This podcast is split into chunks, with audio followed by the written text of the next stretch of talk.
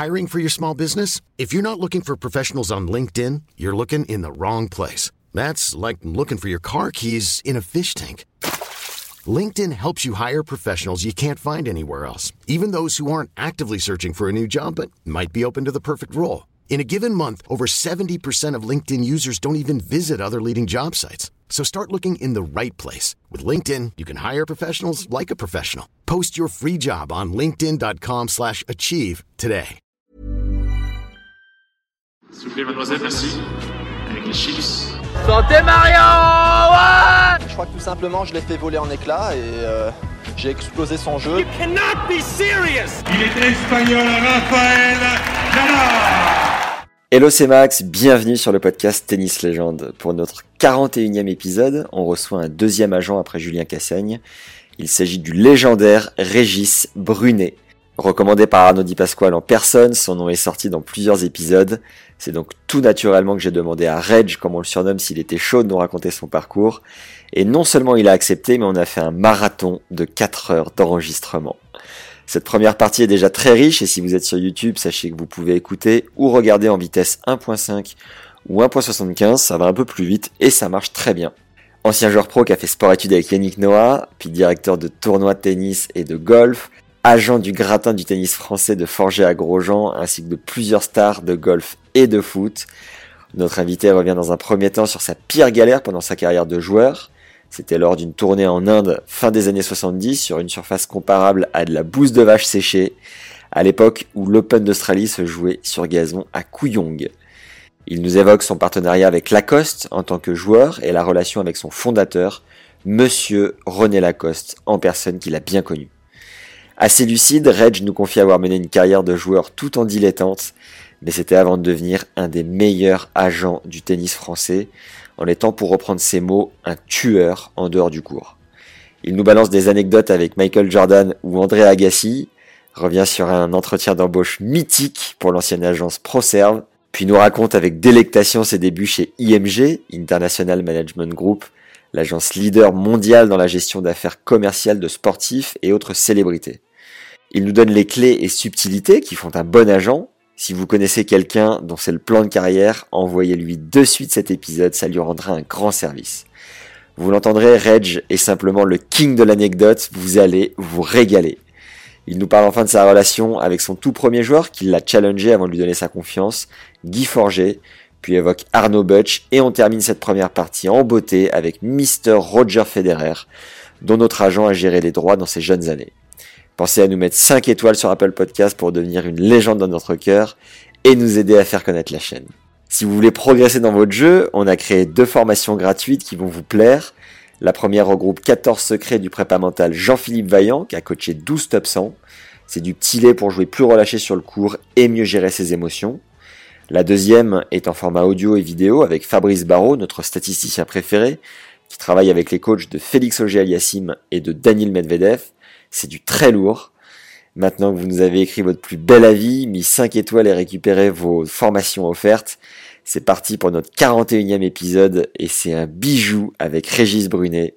Bonne découverte et bonne écoute à tous. Salut Régis. Ça va, Max Tu vas bien? Ça va et toi? Ça va, ça va. Alors Régis, t'es né le 31 mai 56 à Marseille. Tu mesures 1,83 et t'as été 205e joueur mondial en 78, 16e joueur français de l'époque. Tu es ensuite devenu directeur de la promotion de la com chez Nike, puis agent de joueur et directeur général de la filiale française d'IMG France.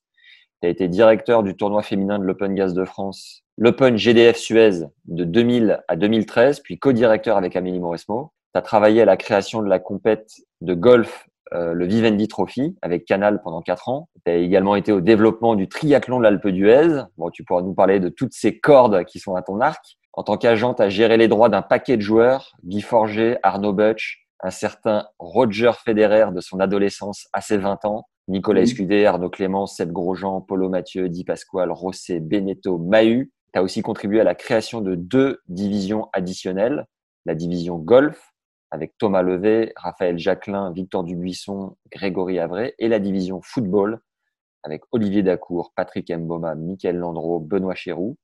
Aujourd'hui, tu es consultant en marketing sportif. On va principalement parler tennis aujourd'hui, même si c'est important de connaître toutes tes casquettes de l'époque. Est-ce qu'on doit ajouter quelque chose de primordial à ta présentation, Régis? Non, non, c'est complet. Non, non, tout va bien. Alors, pour nous situer, comme tu as été euh, joueur de tennis pro, est-ce que tu peux nous rappeler comment tu as découvert ce sport et qu'est-ce qui t'a fait accrocher particulièrement au tennis? Euh, bah, Écoute, j'ai découvert ce sport unique, vraiment par hasard parce que je voulais faire du sport mais je savais pas quoi et ma mère m'a mis dans une école de tennis à Lumini à Marseille. Euh, avec lequel j'ai réussi à, me plaire. Donc ça, m'a beaucoup euh, aidé pour euh, grandir des échelons. Euh, je suis passé après en fait euh, tennis club de Lumini à, à l'école de Joseph Tolpa qui était l'école de, de, la mairie de, de, de, la mairie de Marseille. Et j'ai fait ma carrière après au cercle sportif municipal jusqu'à 24-25 ans. Est-ce que tu peux nous situer ta progression de non classé à numéro étape par étape, tu t'en souviens? J'ai commencé à 30, 4, 6, euh, je crois après moins 2, moins 15, et puis après, j'ai, je crois que j'ai atterri en première série à l'âge de 18 ou 19 ans, euh, jusqu'à l'âge de 26 ans, où je suis resté euh, pendant 8 ans en première série. Mon meilleur classement a été 16e. Et tu as fait, et, euh, attends, as fait non, non classé 30 et 30, 4, 6 Oui, 30, 4, 6, ouais. Ça n'a pas rigolé à l'époque. J'étais à Marseille et puis après, j'ai, atterri à, à au tennis études de Nice, où on était huit, euh, huit jeunes, euh, avec notamment Yannick Noah, Dominique Bedel, Louis Borfiga, Hervé Gauvin, Christophe Paquet, Pierre Albuxège, Christophe Casa, où j'ai passé deux ans en tant qu'interne, avec sous la direction de Patrice Bust. Donc ça, c'était une expérience qui était, qui était géniale parce que ça permettait en fait d'allier tennis et études, même si les études sont restées un peu en rade. Tu t'es entraîné avec Yannick du coup pendant deux ans? Oui, oui, oui, bien sûr. Ben, c'est Yannick, quand j'étais arrivé, je suis parti là-bas, j'avais 14 ans. Yannick arrivé, il avait 10, euh, 10 ans parce qu'il est né en 60. Donc euh, Yannick était euh, lui à côté de moi. Euh, moi, je me souviendrai toujours parce que c'était la, la, la coqueluche de l'équipe. On était huit internes et c'était notre petit chouchou. Et, et il, ce qui était marrant, c'est que bon, à la fois, il était doué. On voyait qu'il qu avait vraiment envie, mais surtout, il avait un manche-disque et, et, il dansait tous les soirs. Il chantait.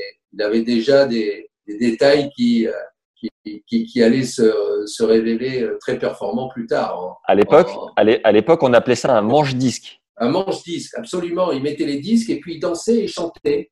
C'était énorme. énorme. Tennistiquement, tu pouvais sentir qu'il allait, euh, qu'il allait devenir si fort? Ah oui, il était conditionné. Nous, on était là peut-être un peu plus pour le fun. Euh, lui, il était là pour en mission. Il savait que, il savait que c'était sa carrière. C'était, il avait un état d'esprit qui était différent quand il était sur le court. C'était un carnassier. Euh, il voulait toujours faire plus de services, il voulait toujours faire plus de volets. Nous, euh, on essayait d'en faire un peu moins pour aller boire un coup. Euh, lui, non, c'était pas le cas du tout. Lui, il était conditionné et il était déjà dans ce rôle de champion. En tant que jeune, tu te situais où, tu te situais où par rapport aux meilleurs Français? Dans, les huit premiers de chaque catégorie, mais mais, euh, mais j'avais trop de, de dilettantes, j'étais pas véritablement, j'avais pas un mental supersonique et puis euh, j'avais pas une technique qui, j'avais pas le talent en fait qui permettait de rivaliser avec les meilleurs. Donc automatiquement, bon, euh, je suis resté un petit peu en, backstage de, de, de, tous les meilleurs à cette époque. Tu es quand même, es quand même monté 205e. Avant d'arriver là, tu, tu rêvais de choses concrètes ou euh, tu, tu pensais plus à draguer les filles à cette époque-là? Oh, franchement, quand je, quand, je, quand je me suis mis au tennis, j'étais, j'étais vraiment passionné et je suis arrivé à, à me dire, quand j'étais à Marseille et, à Nice, si un jour j'arrive en première série, quoi, c'est le, c'est, c'est, le summum, quoi. Je veux dire, parce que ce qu'il faut savoir à l'époque, c'est qu'il y avait, euh, il y avait 30 meilleurs joueurs, il n'y avait pas beaucoup de joueurs de tennis, c'était vraiment le boom du tennis grâce à Björn Borg. Euh, donc tout ça, tout ça se, se éclatait euh, de manière, euh, de manière fabuleuse. Donc euh, j'étais 200 à l'ATP, mais je ne devrais pas le dire, mais il y avait 400 joueurs. Quoi.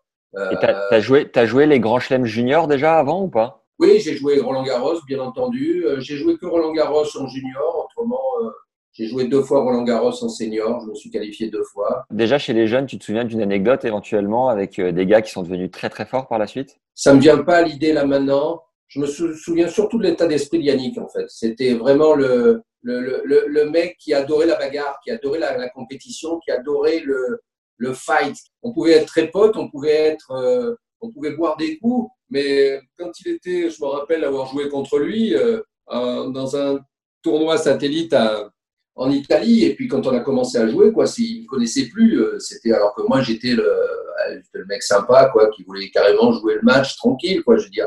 Mais mais lui, c'était, il voulait écraser, quoi. Je veux fabuleux parce que c'était vraiment un état d'esprit qui me plaisait énormément.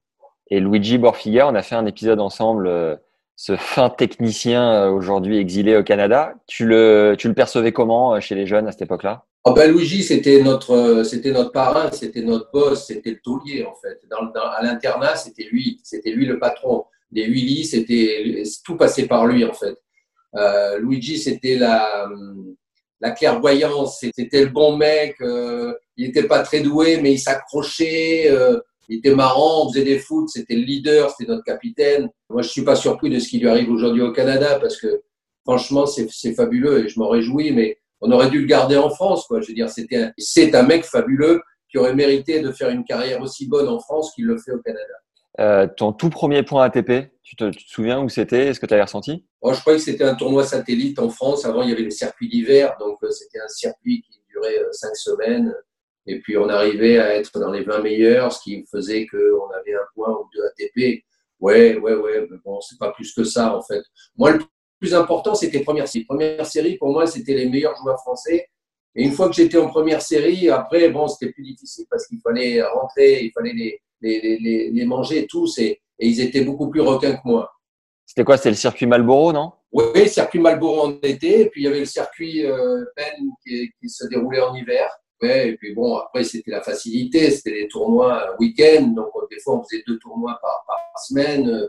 On arrivait le jeudi, on jouait le vendredi un tour, deux tours le samedi, un tour dimanche si jamais ça voulait rigoler, et puis on enchaînait. Mais on était à Biarritz, on était à Royan, on était dans toutes les plus belles euh, toutes les plus belles destinations. C'était la vie, la vie de rêve, quoi. on, a réussi à s'autofinancer comme ça. C'est ce que j'allais te demander. Tu, en fait, tu jouais beaucoup plus sur le circuit français que le circuit pro ben, J'ai essayé le circuit pro. J'ai fait deux, trois expériences, notamment en Asie comme en Amérique du Sud. Et puis, on s'aperçoit que, eh ben, ça, un, ça coûte cher. Euh, deux, c'est très dur. Euh, les joueurs sont très performants. On, on, on arrivait à, malheureusement à pas rentrer dans le tableau, donc automatiquement, euh, bah, ça nous coûtait de l'argent. Et quand on arrivait en France, on pouvait gagner de l'argent plus facilement en disputant, en disputant les tournois Malboro, ce qui faisait que notre choix et puis une qualité de vie euh, qu'on n'en parle pas. Quoi. Je veux dire, c'était les boîtes de nuit, c'était les, les, restos sympas, c'était les nanas. Euh, enfin bon, on s'est vite aperçu que prendre l'avion, c'était un côté désagréable. Quoi, je veux dire. Et la prépa physique et mentale là-dedans, tu la mettais où?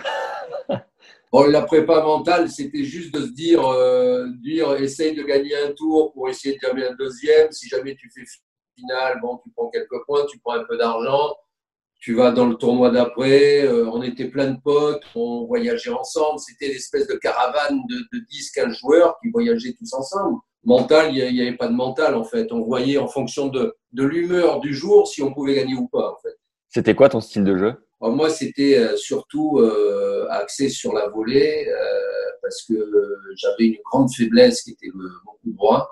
Donc, automatiquement, dès qu'il y avait une balle courte, bah, je faisais un chip charge et puis j'arrivais à, la volée où j'étais pas maladroit et je réussissais à faire quelques, bons résultats avec un revers qui me permettait d'y aller plus facilement que d'autres. Voilà. Donc, à un moment donné, celui qui était pas bien, je pouvais un peu l'emmerder. Et puis celui qui était bien, ben, il rigolait parce que c'était trop facile, quoi. Je veux dire, parce que celui qui gagnait le premier, bon, souvent, euh, il gagnait le match, quoi. Je veux dire, c'était, c'était vraiment du tennis euh, à la bonne franquette, en essayant d'être un peu professionnel euh, sur certains moments, quoi. Sur Roland Garros et sur les grands tournois. Avant justement d'arriver à Roland et au grand tournoi, est-ce que tu te souviens d'une une de tes pires galères que tu as pu vivre sur un satellite au bout du monde en Amérique du Sud ou je ne sais où? Ouais, la, la, la, pire galère qu'on a, qu'on a eue, c'est avec euh, Christophe Freiss, Christophe Casa. On se retrouve à, à Bombay, arrivé euh, tard dans la nuit. On ne se connaissait pas du tout l'Inde. Il faut savoir, c'est qu'à l'époque, un, un, voyage, c'était un vrai voyage. C'était un truc où, où, on arrivait, on partait, on n'avait pas de portable, on n'avait rien du tout. Quoi. Je dire, on avait une réservation comme ça dans un hôtel. On arrivait à l'aéroport, on prenait un taxi, on savait pas où l'aller. On a traversé Bombay pour jouer donc les internationaux d'Inde où on était euh, dans les qualifications et puis on arrive dans ce merveilleux hôtel qui, est un, qui était le Taj Mahal et puis on, va à la réception et puis on, demande, vous avez certainement une réservation pour nous, on joue le tournoi. et là, les personnes me disent, bah, écoutez, non, désolé, on n'a pas de réservation. vous pouvez éventuellement aller dans l'hôtel à côté. Euh, bon, c'est vraiment pas de chance, on va dans l'hôtel à côté, qui était un boui-boui, mais, mais infâme, on ne pouvait pas dormir, c'était impossible. Quoi. Je veux dire, donc, on est rentré, et là, à, 11 h du soir, euh, par un concours de circonstances incroyables, on rencontre un, capitaine d'avion d'Italia qui, qui, voit notre détresse, parce qu'on était vraiment on était prêt à dormir dans le, dans le lobby, et qui nous dit euh, bah, écoutez, euh, je vais vous aider, je vais vous prêter ma chambre, je reviens dans quatre jours, prenez, prenez ma chambre. Et, là, je crois que ça a été le plus beau jour de notre vie, quoi, je veux dire, parce que en Inde, quand on a 19 ans, qu'on se retrouve perdu euh, dans un pays qu'on connaît pas, on parlait l'anglais comme une vache espagnole, euh, c'était mais l'horreur. On s'est retrouvé dans la chambre de l'Italien. C'était mais c'était magique quoi. C'était un, grand bonheur. C'était en quoi? C'était en 75 Ouais, en 75. Et puis on, jouait le tournoi en fait à, donc à Bombay sur euh, une, des cours en, en bouse de vache séchée. Ouais, les fameuses. Donc, donc bouse de vache séchée. Donc l'ATP à l'époque, c'était les débuts, nous a dit écoutez, faites vraiment attention parce que si jamais vous vous blessez sur, euh, sur, sur ce cours, euh, on est obligé de vous amener à l'hôpital. Alors bon, c'est vrai qu'à l'hôpital à Bombay, hein, on, on, a joué tous en survêtement. Et, et, et jouer sur bouse de vase séchée, ça a été, mais ça a été magique. Quoi. Je veux dire, c'était c'était un truc incroyable quoi je veux dire. C'était un dépaysement total quoi. Ton, ton chip euh, ton chip prenait bien sur euh, sur Boost de Vache ouais ouais il prenait bien mais on avait qu'une envie c'était de se barrer parce que euh, le prochain tournoi je pense que c'était Taïwan ou c'était Tokyo mais mais on voulait plus rester quoi. Je veux dire c'était un le danger et la peur d'aller à l'hôpital était, était prioritaire par rapport à nos résultats. Je me rappelle avoir avoir perdu au premier tour ou même au deuxième enfin je sais pas contre contre Dick Dell, qui à l'époque était un Américain gaucher et tout ça. Et, j'étais tellement content pour lui qu'il gagne, parce que moi, j'avais la possibilité de me barrer, parce que c'était vraiment très difficile. Une pause d'autopromotion pour vous rappeler de vous abonner à la chaîne et de récupérer vos deux formations offertes. La première regroupe 4 optimisations pour savoir ce que la stat dit de votre jeu. Et la seconde regroupe 14 enseignements du prépa mental Jean-Philippe Vaillant passé sur le podcast.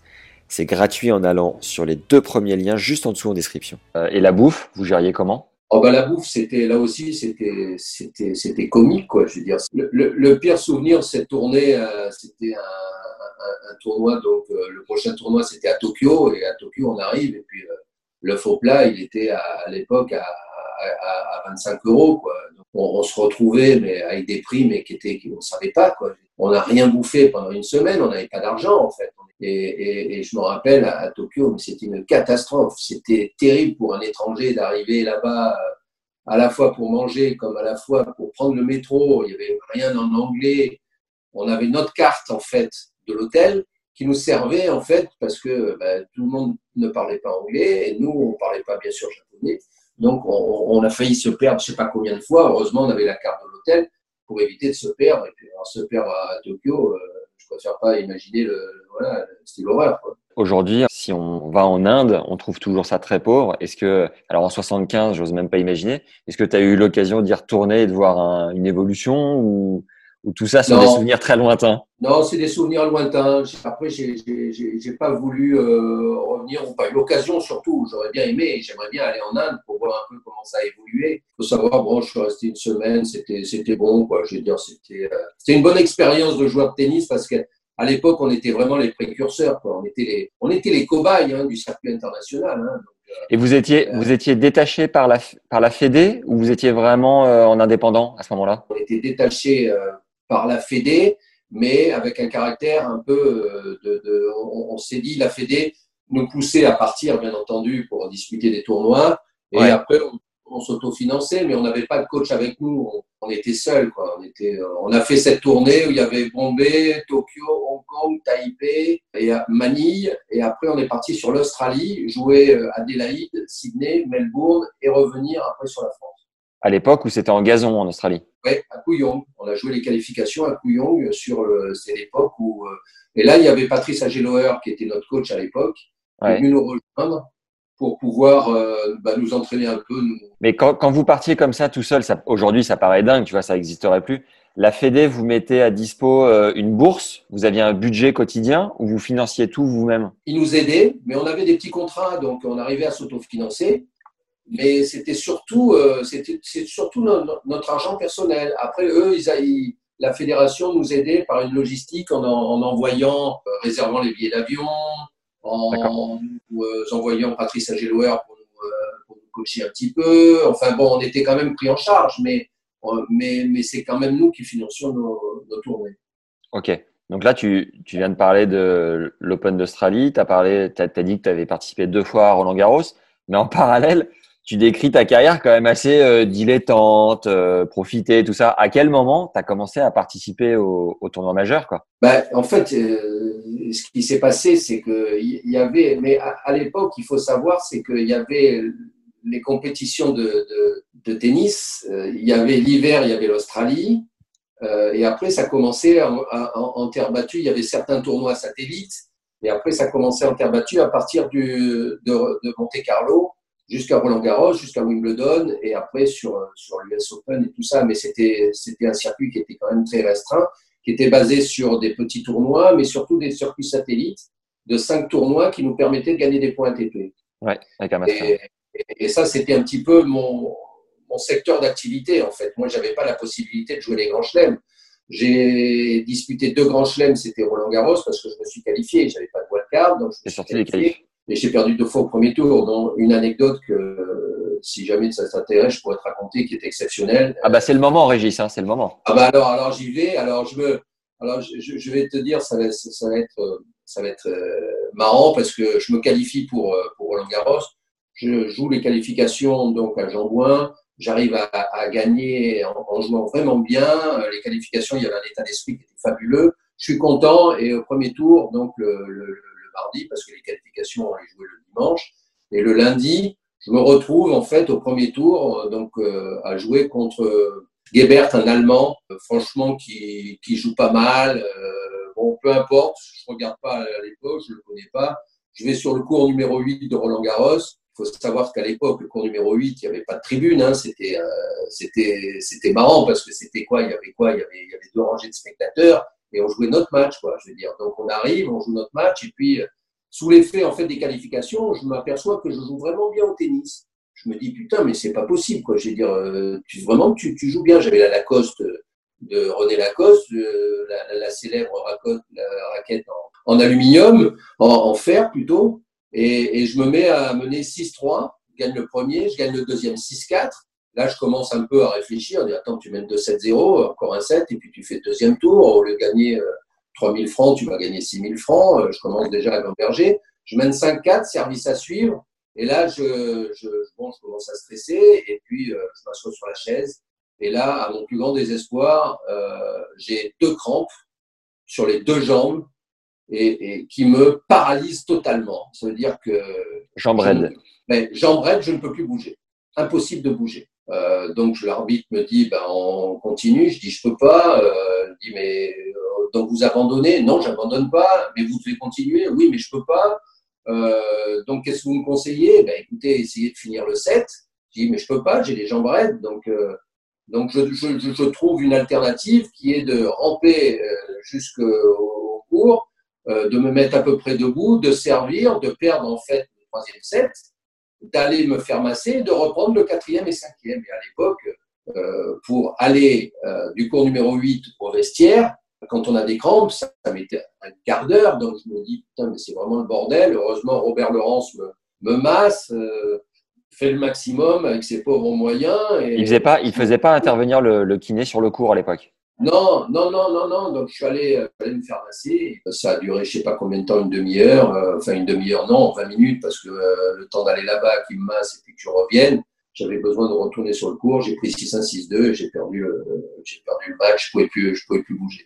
Ah, Donc, à un jeu près, j'aurais pu faire le deuxième tour. Mais c'est une anecdote qui est incroyable parce que je me disais, mais c'est pas possible, quoi. Je veux dire, c'est la première fois où je me suis dit, putain, mais là, tu joues bien au tennis, quoi. Je veux dire, et c'était tellement un, un sentiment rare que tu avais ouais, un sentiment rare que je me, j'avais pas cet esprit en fait de tueur, quoi. Je veux dire, euh, dire tiens, allez 5-4, allez vas-y, tu vas le bouffer, euh, et on en finit, quoi. Je veux dire, parce que le mec il est nul, quoi. Non, c'est un premier tour de Roland. Euh, je commence à avoir les papillons dans la tête. J'ai le diable qui vient et qui me dit Attends, tu vas faire deuxième tour, tu vas passer devant la presse. Euh, et, le diable, au lieu de te dire Tiens, va se servir et lui met quatre aces, il te dit ben, Putain, vieux, t'es comme un con, il va falloir que tu assumes la pression et tu pas. Voilà. Donc, j'ai pas assumé, je me suis planté, et puis voilà. Et donc, les qualifs de Roland étaient à Jambon à l'époque Ouais, ouais, c'était super. Il y avait un état d'esprit génial. Tout le monde venait, il y avait un public fou. C'était, c'était très sympa. C'était très sympa. Tu as, parlé de la raquette Lacoste en, en alu. Tu avais un contrat textile et tu avais quoi? Ouais, j'avais les contrats avec, avec Lacoste euh, grâce à, à la fédération, grâce à Christian Duxin qui à l'époque s'occupait de nous. Donc on avait un contrat, c'était marrant parce qu'à l'époque on avait un contrat Lacoste pour les fringues. On avait René Lacoste qui était, genre, qui était adorable et qui voulait nous aider. Donc, il nous a fait un contrat aussi pour les raquettes euh, célèbres. Et puis, on avait un contrat chaussures avec Dunlop parce que c'était le copain de, de Christian Duxin. Et puis, on arrivait à, à, à, faire une saison qui nous permettait, je dirais, de financer trois, quatre voyages. Quoi, je veux dire. Mais, mais à l'époque, c'était, euh, euh c'était sympa. Quoi. Je veux dire, Lacoste a toujours été formidable. Lacoste a toujours été la, la société qui nous aidait. C'était l'époque des, des shorties euh, hyper courts, là, pour les mecs? Ouais, ouais, ouais, ouais, des, des, des, des chemises très cintrées, des petits shorts. Euh. T'as gardé des tenues de l'époque ou pas? Des trucs Ouais, ouais, ouais, ouais, j'ai gardé, ouais, ouais, ouais, ouais, ouais j'ai gardé, là, j'ai, j'ai tout un, là, pendant le confinement, j'ai, confinement, j'ai, j'ai regardé là, dans, un, dans un carton, où j'ai des photos extraordinaires, hein, des photos euh, mythiques à l'époque, euh, qui sont marrantes de regarder maintenant, quoi, je veux dire, mais c'était, c'était folklorique, quoi. C'était le début, le début du tennis. Tu aurais une anecdote qui représente bien le personnage avec euh, René Lacoste, quelque chose de vécu avec lui euh? Ben, René Lacoste n'était pas un grand bavard, c'était quelqu'un qui euh, il, il, il, il, avait un concept, donc c'était un inventeur d'abord, et il adorait en fait que, que tous les joueurs jouent pour sa marque et il aidait. Donc on le voyait pas, mais il était derrière. Il était derrière. On savait qu'on pouvait compter sur lui quand on faisait un bon résultat, il nous envoyait un petit mot. Euh, il était très attentif, il regardait. Alors en plus, moi, je jouais avec la raquette, euh, sa célèbre raquette. Donc, euh, ce qu'il faut savoir, c'est jouer avec cette raquette aujourd'hui, mais c'est, je sais pas comment j'ai fait, quoi. Je veux dire, c'est un truc de fou, quoi. Je veux dire, je comprends maintenant pourquoi j'avais un, coup droit aussi dégueulasse. parce que c'était, il fallait juste pousser la balle, parce que la frapper, c'était pas possible. C'était une raquette de toucher, de balle uniquement. D'accord. Ça partait à 10 000, quoi. Et tu sais, dans un autre registre, euh, la série là sur Michael Jordan, et à un moment donné, je sais pas si tu as vu dans le dernier épisode, il, il, réenfile ses chaussures de 4 ans avant, 4 ou 5 ans avant, euh, et, et, dans les mêmes pompes de 4 ans avant, il termine le match les pieds en sang. Quoi. Le corps, euh, le corps s'habitue au matériel et finalement, en revenant en arrière, tu peux plus. quoi. Non, tu peux plus. J'ai gardé deux raquettes Lacoste. Là. Je vais essayer de les faire corder. Pour... Je joue plus, donc ça, je peux plus jouer, mais mais, mais c'est vraiment des raquettes qui ont été à l'époque, euh, grâce à Connors, qui lui jouait avec la Wilson, mais qui était le, le brevet Lacoste, c'était des raquettes incroyables. À t'écouter, euh, le tennis, c'était un peu la fête, c'était facile. Tu fais quand même euh, premier tour à Roland deux fois. T'avais quoi? T'avais une sorte de don dans ce sport? T'étais étais plus parce qu'on a l'impression que tu t'entraînais pas forcément. Comment Comment tu as fait pour arriver à ce niveau quand même? Non, mais en, fait, le tennis, il y avait, ce qu'il faut savoir, c'est qu'il n'y avait pas d'argent. Donc, automatiquement, euh, pas d'argent, il y a moins de pression, quoi, je veux dire. Donc, euh, automatiquement, on est là pour prendre du plaisir. On est là pour, pour rigoler, on est là pour, à rigueur, gagner quelques matchs, mais avant tout, c'est, euh, ça va, quoi. Je veux dire, c'est, on, est jeune, hein, on a 20 ans, donc il faut qu'on en profite aussi. Donc, il n'y avait pas cette cette motivation totale, à part, je veux dire, c'est vrai, les, les, grands, hein, parce que après les McEnroe, les Noah, les Borg, qui étaient, qui étaient nés avec ce don de, de, vouloir gagner, mais nous, gagner ou pas, ouais, ouais, on préférait gagner, mais très sincèrement, si on gagnait pas, euh, euh, c'était la belle vie, quoi, je veux dire, c'était la belle vie, c'est la belle vie. Le meilleur mec que tu aies joué, c'était lequel? À l'époque Le gars le plus connu euh, J'ai joué, j'ai joué Gene Mayer, qui était numéro 5 mondial. J'ai joué John Alexander à Adélaïde, euh, qui était à l'époque, qui venait gagner la Coupe Davis contre l'Italie, euh, qui était dans les, dans les 10 meilleurs joueurs mondiaux. voilà, autrement, non, j'ai joué contre Yannick, j'ai joué contre. non, j'ai joué un peu contre tout le monde, mais pas des. J'arrivais pas à, en fait, avoir accès en fait, à, des matchs qui me permettaient de rencontrer des top champions. C'était frustrant pour toi ou tu étais bien sur le circuit un peu secondaire euh? Non, j'étais bien, j'étais bien, j'étais bien, j'étais bien.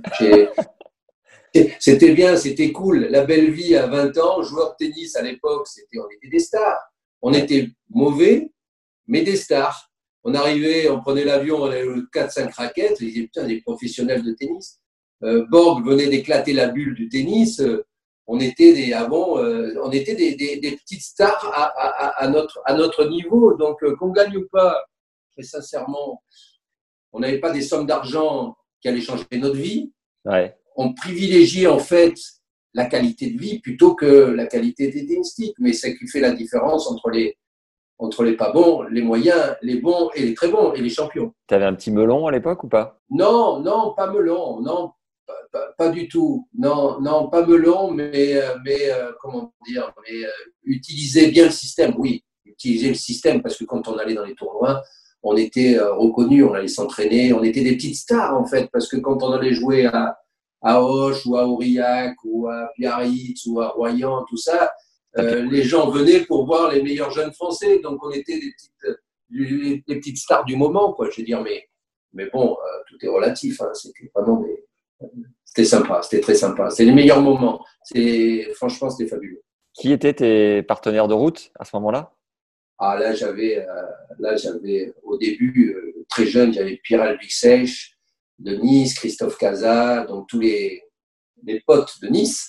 Ouais. Euh, il y avait Hervé Gauvin, bien entendu, et puis après ça a été, là j'en oublie, là, après ça a été Dominique Bedel, on faisait toutes les tournées ensemble. Christophe Casa, euh, toutes les, Christophe Freiss, il n'y a pas un, une galère qu'on n'a pas fait ensemble. Pascal Porte, on faisait les, Gérard Toulon, euh, Gérard Toulon extraordinaire. On partait des, des, des semaines aux États-Unis à faire des tournois satellites dans le fin fond des États-Unis. Bernard Fritz, on partait faire des circuits satellites en, en Espagne, en Simca 1100, euh, on partait de Marseille, euh, dans les voitures tous les quatre on a eu des, on a eu des, vraiment des, des années, euh, des années franchement fabuleuses. Bon, Régis, il va falloir que tu nous notes une euh, quinze, vingtaine d'anecdotes et qu'on fasse un épisode dédié à ça, parce que là, tu viens de, me, faire, tu viens de me faire rêver en deux minutes. Ouais, ouais, ouais. Est-ce que tu peux nous faire le cheminement de, bah, du moment où tu te dis, bon, ces belles années, euh, maintenant, on va passer au concret? Et euh, la, la, fin de ta carrière et ta reconversion. Enfin, quel a été le déclic, quel a été le cheminement? Ouais. Donc, j'arrive à, à, jouer jusqu'à 24-25 ans. Je suis un peu sur la réserve déjà parce que au fur et à mesure qu'on est comme ça, bon, ben, au lieu de progresser, on régresse. Je suis encore en première série et là, j'ai la meilleure chose qui puisse m'arriver dans ma vie. Et encore aujourd'hui, euh, je remercierai jamais euh, assez mon docteur Gilles Daubinet, euh, qui j'espère regardera cette émission, euh, car euh, j'ai une tendinite, j'ai une épicondylite tennis elbow à, donc à mon bras et il décide de m'opérer. Donc je reste immobilisé pendant un an et je m'aperçois très sincèrement que, un, je ne peux plus jouer, deux, j'ai besoin de, manger, donc ça veut dire que j'ai besoin de me reconvertir, j'ai 26 ans. Et, et, il faut que je me bouge, quoi, je veux dire. Et là, au lieu de dire, tiens, je vais me guérir, dire, OK, maintenant, il faut que je me reconvertisse. Juste avant d'aller plus loin, quelle relation tu avais avec tes parents euh, quand tu faisais le fanfaron un peu sur le circuit Comment ils te voyaient? Alors, c'est marrant ce que tu dis, parce qu'en fait, euh, bon, j'ai eu la, la, la j'ai eu la malchance de perdre mon père quand j'avais 17 ans, ah qui oui. Euh, faisait tout pour que je puisse devenir un, joueur de tennis, donc il n'aura pas vu ça. Et ma mère euh, donc m'aide et me soutient, euh, me protège pour que je puisse euh, aller à Nice, pour que je puisse aller en Australie, pour que là, et puis je me rappelle de, de, des lettres où, que je lui envoyais et elle m'a toujours dit, elle est toujours là, elle me dit, tu écrivais toujours, j'ai bien joué mais j'ai perdu. c'est exceptionnel. bon bah c'est bon, c'est qui va bien, c'est que Régis va ouais. bien. Donc, donc, donc, un, j'allais bien, mais je jouais bien, oui, mais je perdais. Et là, bon, là, là, là, très sincèrement, euh, ça voulait dire très simplement euh, que j'étais pas fait pour ça, pour passer le cap au-dessus, en fait. Voilà. Et, et, et grâce à, à, ce tennis elbow euh, qui m'a fait prendre conscience qu'il y avait une nouvelle carrière qui, qui allait se dessiner, il y, a, il y a quand même beaucoup de, beaucoup de, de jours, de mois de, de gamberge je me dis qu'est-ce que tu veux faire de ta vie? Donc euh, il y a plusieurs possibilités, enfin plusieurs possibilités. Oui, parce que le tennis était en plein boom, donc euh, il n'y avait pas de CV, il n'y avait, avait rien à l'époque. C'était vraiment du, du, contact, du, du euh, des réseaux. Et là, je me dis bon, j'aimerais être coach. Ah, ok, d'accord, ok. Et là, un jour, bon, je vais à la Fédé. Écoutez, vous me connaissez, vous m'avez formé. moi, je veux être coach, la fédération, c'est mon truc. Et je rentre dans le bureau avec Eric Dobliquer pour aller voir Jean-Paul Lotte, qui était à l'époque le DTN, qui était notre, notre boss. Quoi. Et on avait 25, 26 ans. Dobliquer en avait peut-être 28, 29, 30. Il était en fin de carrière. Et on lui dit tous les deux, écoute, Jean-Paul, écoute, si tu as à un moment donné, si tu as un poste, écoute, franchement, on est là. pense à nous, quoi. Et on est, on est, on est les enfants de la famille. Surtout, ne laisse pas tomber, quoi. Et là, Jean-Paul, il dit, écoute, ça me fait plaisir, vous soyez venu, écoutez, je vais essayer de vous aider. Écoutez, j'ai un poste là maintenant, ok? Euh, Et puis toi, euh, comme Eric était plus fort que moi, toi, Régis, tu, dès que j'ai un poste qui se libère, euh, je, te tiens au courant, je t'appelle. Oh, on sort de là, il dit, bravo Eric, tu as eu un poste, enfoiré. Et, et, moi, je me retrouve, bon, c'est vrai, dans la rue en disant, bon, bah, je vais attendre un peu, mais je suis bien parce que Jean-Paul, c'était quelqu'un que que j'avais des bonnes, des bonnes vibrations, quoi, je veux dire. Donc, Eric part, en fait, euh, entraîné, entraîneur national avec toute l'excellente carrière qu'il a fait euh, de, coach au sein de la fédération. Et moi, je me retrouve, en fait, euh, bah, rentrer chez moi en disant, bon, bah, écoute, ok, mais en attendant, il va falloir que tu bosses. Et là, j'ai eu la chance de, de rencontrer un, un, de mes pères spirituels, Pierre Barthès, euh, qui m'a dit écoute, euh, Régis, viens avec moi, j'ai un camp au Cap d'Agde, viens faire la saison avec moi. Allez, euh, tu vas voir, ça va te faire du bien. T'as pas besoin de jouer. ton tennis elbow, j'en ai rien à foutre. Et j'ai passé tout un été à faire des stages de tennis là-bas dans l'enseignement au Cap d'Agde avec tous les, les, les, les, stagiaires en fait qui, qui arrivaient. C'était à peu près entre 400 500 par, par semaine. Hein. Il y avait 60 cours. on travaillait comme des forcené, sauf qu'à la fin de la saison, j'étais vraiment comme un abricot sec, j'étais cuit, cuit, cuit aux patates. Et j'ai dit, est-ce que vraiment l'enseignement, c'est fait pour toi? Et ça en a déduit que, bon, si on peut trouver autre chose, parce qu'au bout de quatre heures, si on veut faire bien les choses dans l'enseignement, ça prend énormément d'énergie. Donc, je me suis retrouvé, en fait, un peu au bout du rouleau. J'ai continué à travailler un peu pour Pierre, qui m'a aidé à, à, subvenir à mes besoins, qui a toujours été là quand il, il, quand il, quand il pouvait, quand il fallait. Et j'ai décidé après de, de, de, voir s'il n'y avait pas des choses autres que, euh, que l'enseignement. Et là, encore une fois, parce qu'il faut savoir, c'est que j'ai beaucoup de chance. Euh, j'ai rencontré euh, quelqu'un qui a été, qui a compté énormément pour moi et qui n'est malheureusement plus là aujourd'hui. C'est Jacques Altimani, qui était le patron, le, le, le patron de Aide France. Et je me souviens euh, d'avoir eu une idée comme ça un matin et, d'avoir pris le, mon train pour, pour Grenoble euh, aller le voir parce que Ed était mon, mon, partenaire depuis très longtemps.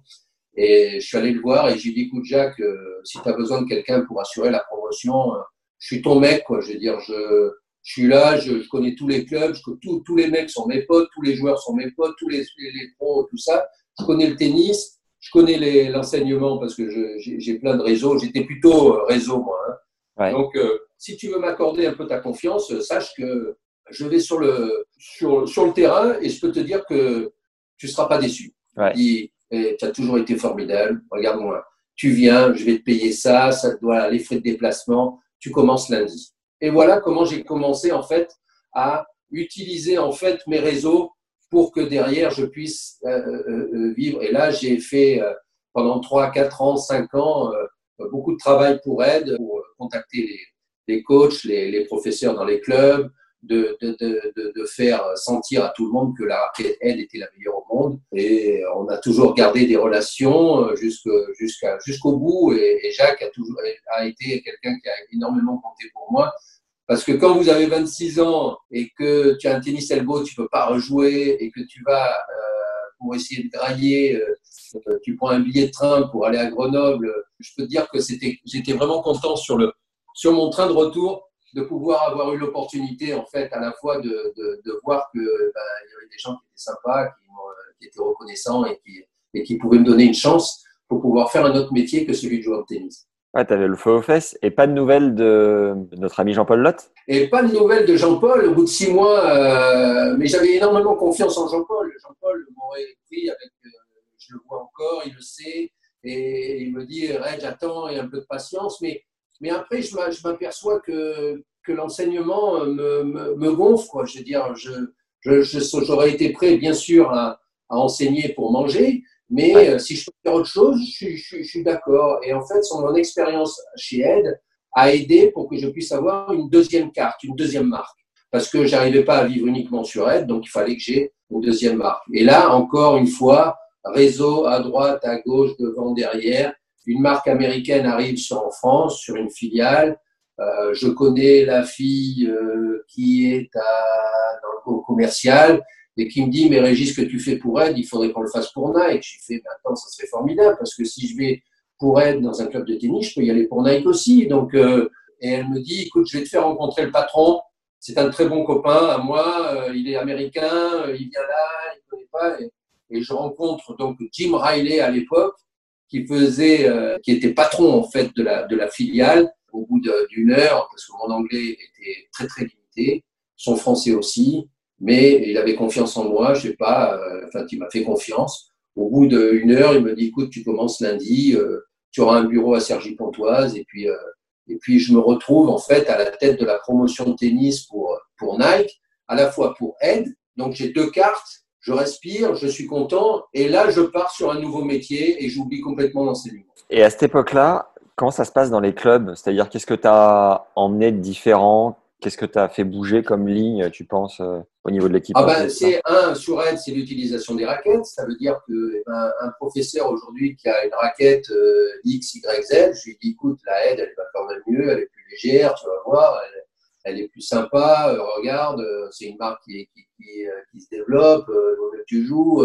si tu m'en fais vendre avec le détaillant du coin, une cinquantaine, je t'en ferai une pour tes, tes enfants, tout ça. Et puis, et puis derrière, eh ben, tu as besoin de bâches de fond de cours. Donc, je vais te mettre des bâches de fond de cours. C'est quand même plus sympa que des bâches de fond de cours plutôt que des, grillages dégueulasses. Et puis, si jamais à un moment donné, tu veux des chaussures, eh ben, je peux t'avoir des chaussures Nike. Et puis après, eh ben, le, le, job s'installe, quoi, je veux dire. Et après, euh, là où j'étais pas tueur euh, sur le cours, je le deviens dehors du cours. C'était quoi tes meilleurs deals que tu as fait à cette époque-là, tu te souviens? Euh, Sur Nike, j'ai des anecdotes incroyables sur Nike. Incroyables anecdotes un, jour, on, m'appelle parce que à l'époque, on travaillait par fax. Et le téléphone, c'était pas, c'était pas un portable, hein, c'était le fixe. Hein. Donc le téléphone sonne et puis j'ai quelqu'un de Nike aux États-Unis qui m'appelle et qui, était le représentant en fait de, mon boss, Yann Hamilton, qui gérait effectivement tout le tennis. Mais il me dit, écoute Régis, j'ai mon copain du basket qui vient, euh, qui, qui a besoin de tes services. Il y a Michael Jordan qui vient à Paris. Euh, il est tout jeune, euh, il a envie d'être à Paris, il veut faire une opération avec Nike au, Stade français euh, basket, à Géo André à l'époque. J'aimerais bien que tu puisses l'accueillir. Tu fais, écoute, bien sûr que je vais l'accueillir. Mais à l'époque, c'est Michael Jordan, c'était pas le, top star, c'était le mec, en fait, qui arrive, c'était en, en 83, 84, 85. Voilà. Il arrivait, il était déjà une vraie star aux États-Unis, quoi. Je veux dire, mais pas en France Malheureusement, le basket était. Et je me vois à Roissy attendre Michael Jordan. Et j'étais. Je n'avais pas. C'était incroyable, quoi. Je attends Michael Jordan, j'amène Michael Jordan. Et pendant deux jours, j'ai euh, trimballé Michael Jordan partout, euh, comme euh, le représentant de Nike pour. Hey, I'm Ryan Reynolds. At Mint Mobile, we like to do the opposite of what Big Wireless does. They charge you a lot. we charge you a little. So naturally, when they announced they'd be raising their prices due to inflation, we decided to deflate our prices due to not hating you. That's right. We're cutting the price of Mint Unlimited from $30 a month to just $15 a month. Give it a try at mintmobile.com slash switch. $45 up front for three months plus taxes and fees. Promo for new customers for limited time. Unlimited more than 40 gigabytes per month. Slows. Full terms at mintmobile.com. Pour lui, euh, c'était des, Mais, mais, mais, ce qui à l'époque incroyable, c'est que personne ne le connaissait. On pouvait aller, allait au resto, on allait tout ça, on allait au stade français. Même, euh, j'ai dit, je suis avec Michael Jordan. Ils m'ont dit, non, vous pouvez pas rentrer. J'ai fait, oui, oui, je vais rentrer.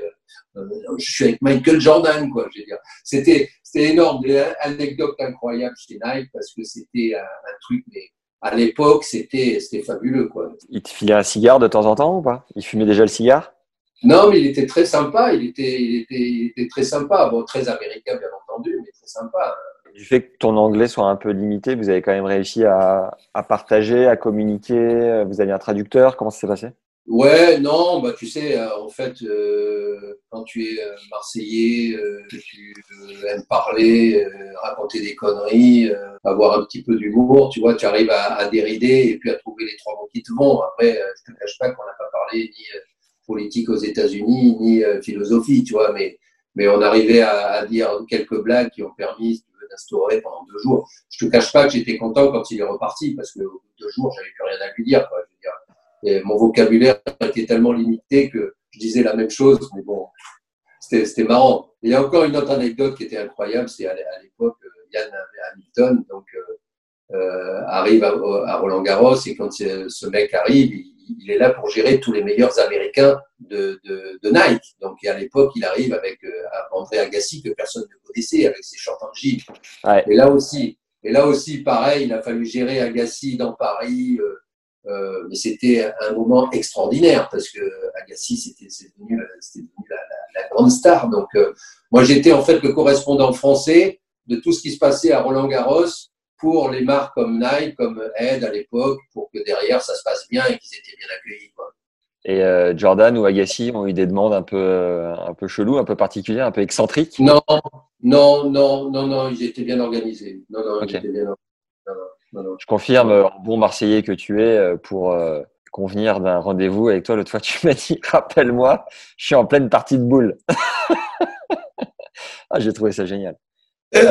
Euh, tu peux nous préciser comment s'est fait le rapprochement avec la filiale française d'IMG et comment tu as fait pour cheminer jusqu'à devenir directeur? Peut-être déjà nous préciser euh, comment s'est terminée l'expérience Nike et Ed pour ouais. basculer là-dessus? Oui, ouais, ouais. Ça, c'est encore. Il, y a, il, y a, il, va y avoir quelques anecdotes là qui, que je suis obligé de te, te, raconter qui sont, qui sont vraiment très sympas. Donc, euh, donc, je fais ce métier pour Ed, je fais ce métier pour Nike, ça se passe bien tout va bien, une ambiance géniale. Je vais à Sergi Pontoise, tout va bien. Enfin, on fait un travail super. Et mon Américain, euh, qui était un peu bordélique, euh, en fait, euh, oui, arrive en fin de course. En fait, on lui demande de partir. Donc, ça ne m'arrangeait pas parce que je m'entendais excessivement bien avec lui. Il y avait des distensions au sein de Nike entre le directeur commercial, le patron et tout ça. Et ce qui a fait, c'est que quand je, ce pauvre Jim Riley est, est parti, je suis parti avec Jim Riley. En fait. Voilà un petit peu le truc. Je me retrouve toujours garder aide, mais je me retrouve sans rien, sans Nike. Mais quand je dis Nike, c'est euh, je pars au mois de juin, au mois de juillet, j'ai la possibilité, je vois qu'il y a une offre pour euh, être agent de joueur chez ProServe, qui était le concurrent d'IMG. Et ProServe, à l'époque, gérait les intérêts des plus grands joueurs, notamment de Yannick, de Pascal Porte, de tous mes, Gilles Moreton, enfin de tous mes potes. ok? Donc je me dis, putain, je suis quand même en, en pole position, quoi. Je veux dire, je suis, je suis bien, quoi. Là, j'active mes réseaux, j'appelle tout le monde, je dis, les mecs, euh, je crève la dalle, euh, m'oubliez pas, quoi. Si vous devez appuyer sur un bouton, vous appelez les ricains, et puis euh, moi, je suis là demain matin, je commence, je commence tout de suite, quoi. Et je me, retrouve en concurrence avec euh, quelqu'un que j'apprécie énormément, qui est Laurent Delaney, qui à l'époque, euh, ils doivent choisir entre Laurent Delaney et moi. Et un jour, Philippe Pimpano, qui était le directeur du bureau à l'époque, me dit, écoute Régis, ce qui serait vraiment bien, c'est que tu puisses rencontrer euh, Donald Dell, qui est le, taulier en fait de Procer. Et tu as de la chance, il est là la semaine prochaine. Est-ce que tu peux venir le jeudi à 8 h du matin, rue Pierre Charon à Paris? Bien sûr. C'est comme si j'y étais, je vais dormir là-bas et à 8h moins de quart, je serai rue Pierre Charon chez Procès. 8 h le jeudi d'après, jeudi d'après, je suis là et je suis dans la salle d'attente.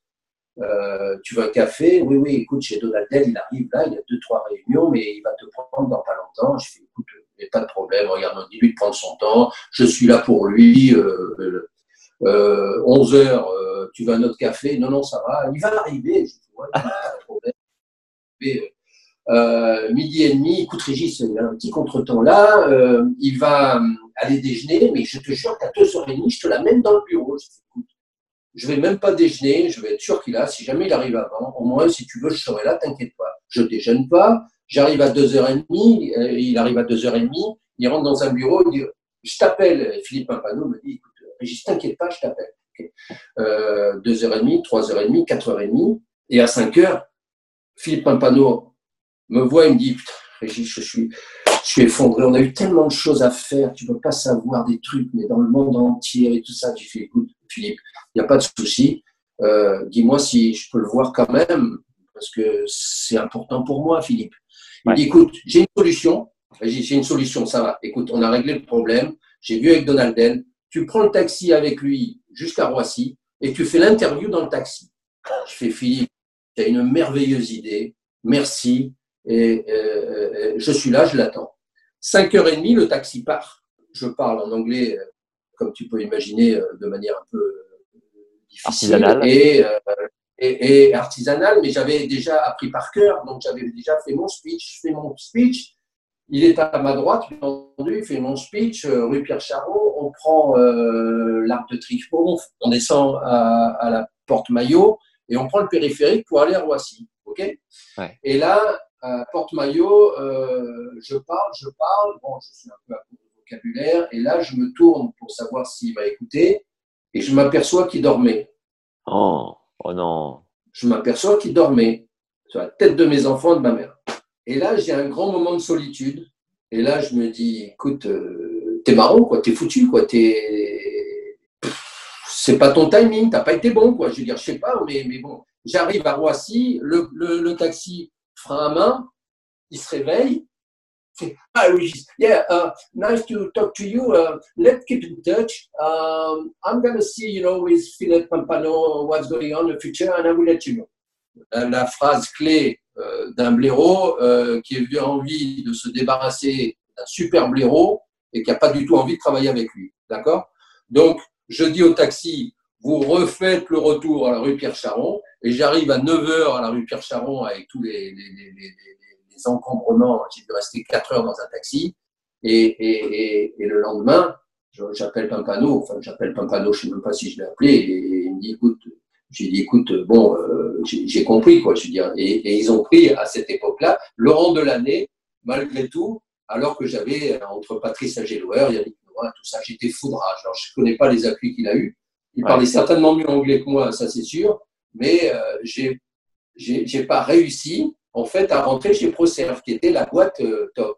Et là, je me suis dit, mais putain, un jour, vieux, et celle-là, je m'en rappellerai et je vais, je vais le punir. Ok? Ouais. Je vais le punir. Et, et, comme par hasard, un truc que tu peux pas imaginer, c'est 15 jours ou 3 semaines après, mon ami Pierre Barthès qui vient me voir et qui me dit Régis, il y a une place de libre chez IMG. Je Allez, dis là. quoi? Chez IMG Je dis mais attends, mais Pierre, c'est pour moi, Pierre. Et il me dit écoute, je vais appeler mon copain Eric Drossard, qui était le, patron de, l'Europe et, il va t'aider à rencontrer les personnes qu'il faut. Et à l'époque, il me fait rencontrer Jean-Noël Bioul, qui était le patron de la division tennis, et, que je rencontre, et, et lui me dit euh, écoute, euh, Régis, pour moi, pour moi, c'est bon, tu commences, euh, tu commences demain, quoi. Et là, je me dis mais putain, mais c'est extraordinaire. Il me dit la seule, le seul problème que tu as, c'est effectivement, tu rentres quand même dans une boîte américaine tu parles pas un mot d'anglais, tu m'as pas beaucoup aidé, donc il va me falloir quelques appuis. Je fais, écoute, je rencontre qui tu veux. Et là, il me fait, il faut que tu rencontres, bon, je vais en parler à Patrick Croisy, déjà, qui revenait chez IMG et qui était chez. Ouais. Donc, Patrick était quelqu'un avec lequel je m'entendais bien, donc je me dis, bon, ça va. J'ai eu Patrick, j'ai dit, écoute, Patrick, moi, ça me ferait plaisir de travailler avec toi, donc ça, c'était bon. Mais par contre, on avait besoin du feu vert de Yann Todd, qui était le patron européen de tout le groupe IMG. Okay. Et donc Yann Todd était quelqu'un qui parlait très très vite anglais, avec un anglais mais, mais supersonique et qui n'avait pas une minute en fait à consacrer si c'était pas fait pour du business. D'accord? Donc là, je me suis dit, ça y est, j'y suis vieux. Et tant que Yann Todd n'avait pas donné le feu vert, j'étais pas chez IMG. D'accord? Okay. Et Yann Todd, un jour, me... donc j'arrive en fait à, avoir un rendez-vous. Jean-Noël Buell fait la transition entre les deux. J'arrive à avoir un rendez-vous à Londres pour un tournoi de golf qui était à l'époque le World Match Play euh, Toré à Wentworth. Et je me retrouve dans l'avion avec Pascal Port, Dominique Bedel, qui eux venaient voir Yann Todd aussi pour des raisons de ce qu'ils voulaient organiser un tournoi de golf dans le sud ou une exhibition, je ne me rappelle plus, à Nîmes. Et je me retrouve en fait dans, une, euh, dans un village de relations publiques à l'anglaise, avec des chaises blanches à des carreaux, à, à, à attendre en fait que Yann Todd puisse me taper sur l'épaule pour venir m'interviewer. Ouais. Et je me retrouve à table avec des Anglais euh, qui picolaient et j'étais là comme une potiche en attendant ce fameux rendez-vous qui était mais putain d'important où j'avais appris par cœur tout mon Ton speech. tout mon truc, ouais. tout mon speech. Mais s'il me posait une question, j'étais mal parce que un, il allait très vite et deux, j'avais pas le temps pour, euh, pour aller voir euh, comment j'allais me débrouiller. Juste, juste une question. Quand tu étais chez Nike, t'as pas eu l'opportunité de faire des stages, de bosser ton anglais, tout ça? Alors, je le bossais, oui, je le bossais au téléphone, ça allait un peu mieux. Ok. Ok, ok. Ça allait un peu mieux, mais un Marseillais qui commence à bosser l'anglais, si tu veux. On part de loin. On part de loin, et puis euh, tu as compris, quoi, je veux dire. Donc, euh, je me rappelle de ce déjeuner, j'étais à côté de Henri Cottons, qui était un vieux euh, joueur de golf magique, qui était une star, mais personne ne voulait lui parler parce qu'il était gâteux. Et ils me l'ont mis à côté, et j'ai passé le, le déjeuner le plus abominable qui soit, jusqu'au moment où au café, euh, je vois le doigt de Yann Todd qui enlève le diable hein, et qui me dit c'est à toi mon vieux. il sait que je parle pas bien anglais et il peut m'en mettre plein la vue. Et je me retrouve en fait à déballer mon speech et putain, il me pose deux trois questions. J'essaye de ramasser, je me bats comme un chien. Putain, je me bats, je me bats, je me bats. Et là à la fin il me dit bon ok je vais voir avec Jean-Noël Bull ce qu'on va faire. Euh, néanmoins, euh, si jamais tu viens chez IMG, il va falloir que tu passes euh, six mois à Londres pour apprendre ton anglais. J'ai fait, c'est comme si jamais tu veux, je reste déjà là parce que je, je très sincèrement, pour moi, ça sera une priorité première. D'accord? Je voulais le job grave. Je voulais, je voulais tuer mes, mes, mes, mes potes de procès et le rôle d'agent était quelque chose qui me convenait très sincèrement. J'adore, je, je, voulais, je voulais ce, je voulais ce poste. Tu étais célibataire à ce moment-là? Non, je suis marié en 84. Non, non, je, non, non, non, mais tu pouvais faire, euh, tu pouvais faire venir ta femme à Londres ou quoi, non? C'était pas un problème? Oui, non, non, mais, mais après tu vas voir. parce que Jean-Noël Bioul était quelqu'un qui était génial et il m'a accueilli de manière, de manière formidable.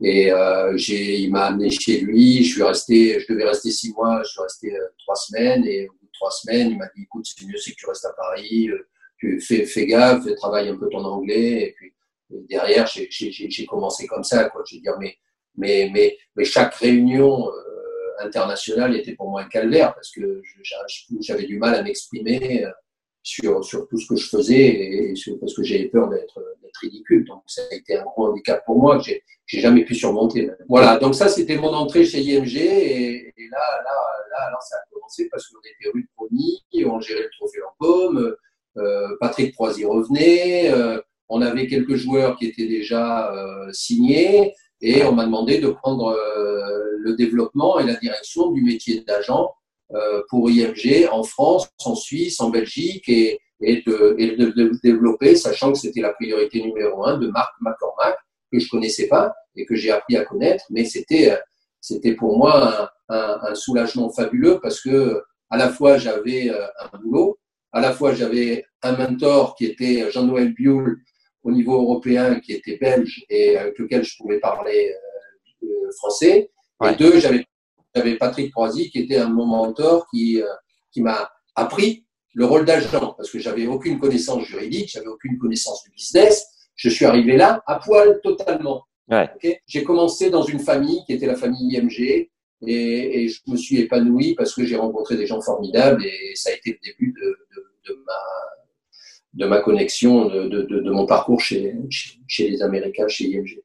Eh ben, belle bagarre, beau pied de nez à, à Procerne. Euh... Voilà. Je vais te raconter d'autres anecdotes parce que je les ai bien sûr retrouvées. c'est bon, ça. Putain, ça va durer 10 heures, Régis. Euh... Oui, c'est pour ça. Je te, je te, parle, mais tu me dis à un moment donné. On se fera, on se fera un match retour. Ça sera plus simple. Oui, oui, parce que j'en ai tellement d'autres que que, si tu veux, là, là, on est entre toi et moi, on est au début. Hein. Ouais, ouais. Où est-ce qu'on peut aller? J'ai envie que tu me parles évidemment de, de l'ami McCormack, que tu as vécu avec lui, mais j'ai envie que tu me parles de, de Roger que tu as signé quand il était euh, ouais. euh, adolescent. Je sais pas, selon toi, quel est le plus, le plus parlant dans un moi, je, moi, je te propose de parler, de commencer par, euh, par IMG, le, le début. Ouais. Allez. le début et après, et après d'enchaîner sur, sur, euh, sur une petite note sur tous les joueurs que j'ai signés et les anecdotes. Pour apprendre le, le métier, qu'est-ce qui était primordial de savoir, même si tu avais vu déjà que tu avais une bonne fibre business à travers Ed et Nike, qu'est-ce que tu as dû vraiment euh, pousser, quoi, travailler? Bah, en fait, quand on commence comme ça et qu'on ne connaît pas son, son, son, métier, euh, je passais mon temps dans le bureau de Patrick Boisy et il me disait, écoute, euh, là, voilà ce qu'il faut faire, voilà comment tu dois gérer ça. Euh, euh, le métier d'agent, c'est un métier pour gérer les intérêts financiers. donc, c'est quelque chose de, c'est une confiance que tu dois acquérir de tes joueurs, d'accord? Il ne s'agit pas de leur rendre un service pour un billet, pour PSG, tout ça, parce qu'autrement, ils vont se servir de toi comme une femme de ménage.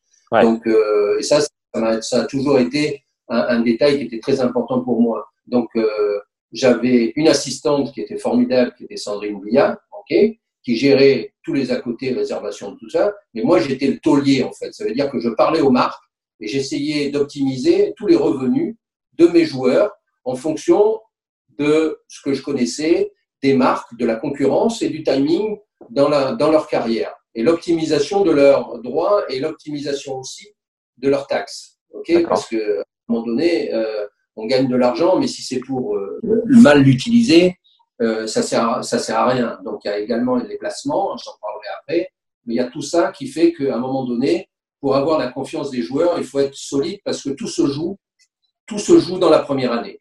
D'accord. Tout se joue dans la première année parce que dans la première année, on regarde si on est fiable ou pas et ce qui va développer derrière, soit la signature d'autres clients parce que notre réputation sera bonne, soit de la descendre en flèche. Et là, ça sert à rien de faire six mois de plus parce que si euh, sur le circuit, euh, eh ben, on parle de Brunet en mal ou que c'est un as ou qu'il n'a pas rappelé, euh, ça sert à rien, c'est fini, on signera plus un joueur de. D'accord? Donc, première année capitale. Et sur quoi tu la jauges Sur quoi tu jauges les résultats positifs sur une première année? C'est simple, c'est passer du temps, se connaître. Alors, j'ai eu la chance, en fait, de gérer trois joueurs sur une première année qui étaient Guy Forger, Arnaud Butch et Thierry Tulane, d'accord, qui étaient des gens que je connaissais. Mais quand on passe de joueur de tennis à représenter les intérêts financiers dans un groupe comme IMG, je dirais que ça n'a plus rien à voir, quoi. Je veux dire, euh, on peut boire un coup avec euh, Guy, mais quand on parle business avec Guy ou avec Arnaud ou Tulane, c'est pas pareil, quoi. Je veux dire, il faut, il faut avoir du répondant et il faut voir si effectivement on a les capacités pour faire le métier ou pas. Donc, ils m'ont testé pendant un an, deux ans pour savoir si effectivement j'avais cette fibre de dire euh, est-ce que tu es prêt à te battre, à aller au charbon pour pouvoir obtenir ce qu'il y a de mieux pour moi. Donc, et là, c'est simple, c'est euh, eh ben, la transparence. Il faut être malin, il faut, être, euh, il faut avoir des réseaux, il faut connaître les coachs, il faut connaître les parents, il faut connaître les fiancés, il faut connaître tout cet environnement pour savoir qui c'est qui a les clés. Donc, je prends un exemple, Guy m'en voudra pas, mais, mais quand je parlais à Guy, je voulais que sa mère soit là. Parce que, parce que la, mère de Guy avait une influence sur Guy et c'était important pour moi qu'elle soit là. Quand je parlais à Arnaud Butch, je voulais que Jean, son père, soit là. parce que Jean était quelqu'un qui avait, qui avait le, temps de s'occuper des, affaires d'Arnaud. Ça. Et quand je parlais de, à Thierry aussi, son père, sa mère, c'était des gens importants pour moi. Donc, de réussir à mettre autour du joueur, en fait, toute une ambiance positive. D'accord Ça veut dire qu'on travaille pour un joueur, mais c'est toute la famille aujourd'hui qui est, qui est influente, dans lequel on, va se, se lier et dans lequel on va partager en toute transparence. Ça veut, dire juste que quand on a une proposition, il faut pouvoir l'expliquer, la commenter et la développer. Euh, ça veut dire qu'il y a toute une stratégie. Ça veut dire qu'à un moment donné, il faut bien expliquer de la prendre, pas la prendre, attendre. Et, pour ça que le, timing est crucial. ok? Et c'est pour ça que c'est une question de confiance. Et ça, ça veut dire une chose qui est très importante, c'est c'est que c'est pas uniquement de l'argent, c'est une conception qui arrive à, étendre en fait une stratégie sur le long terme. Ce qui permet aux gens de dire bon, euh, ok, j'ai compris, je vais signer trois ans, je suis bien protégé par mes bonus, j'ai mes malus qui a essayé de faire le maximum, j'ai compris. Qu'est-ce que donne la concurrence? Comment jouer entre la concurrence pour faire monter les enchères? Tout ça est un jeu. Il faut être malin. Il faut être. Euh, moi, j'ai adoré ça. C'est un peu comme Yannick euh, quand il est à 30-40. Euh, il adore parce qu'il va mettre un ace. Euh, moi, j'adorais ça parce que c'était imprégné de moi, c'était ma négociation et j'adorais faire des négociations, avoir des stratégies dans l'intérêt de mes joueurs. Très sincèrement, les commissions, ça me servait effectivement pour mon groupe, mais ça n'a jamais été quelque chose de plus important. Moi, je gérais les intérêts d'un joueur, à la fois à l'extérieur comme à l'intérieur. Et à cette époque-là, comme il n'y avait pas de téléphone portable, aujourd'hui, le, le, métier d'agent, il tient dans un, dans un smartphone. Toi, à l'époque, tu faisais comment? Oh bah, C'était euh, c'était irréel. C'était euh, J'avais des listes de, de, feuilles de papier en noir. Rappeler un tel, rappeler un tel, euh, envoyer des fax, jouer sur les. Rappeler quand je pouvais en fonction effectivement de ce que je devais dire, en fonction du timing, en fonction. C'était un jeu. C'était un jeu à l'intérieur de ce métier qui était, qui était fascinant. fascinant.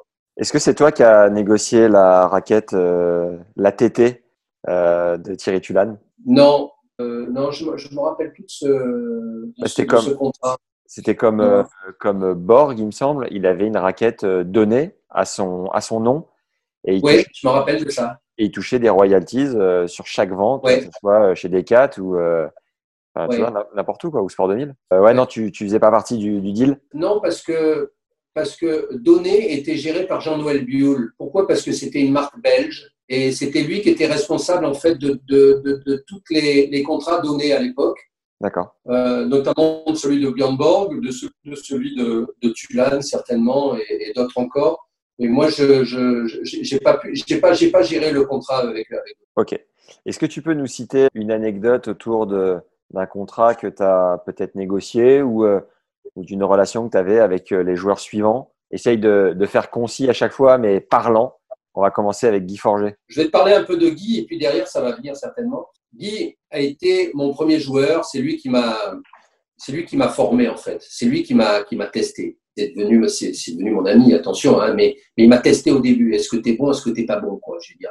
OK? Et pour ça, euh, il me faisait des tests à droite, à gauche, ah oui, combien tu crois je peux avoir et pourquoi je pourrais pas avoir plus, enfin bon la totale.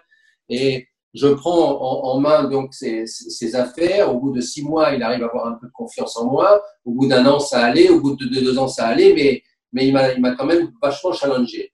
Et à un moment donné, en fait, Guy était le, le fils spirituel de René Lacoste. Et quand je dis fils spirituel, c'est c'est pas peu dire quoi. Je veux dire, c'est-à-dire que René a toujours fait en fait tout pour pour pour Guy. Ça représentait l'image de Lacoste. C'était euh, euh, il était, il était bien, il était bien éduqué, il était propre sur lui, euh, il n'y avait pas de problème, euh, il disait bonjour, bonsoir, il arrivait en meeting, il était, il était toujours exceptionnel, il répondait au, au, au courrier, il répondait au, enfin bon, la totale quoi.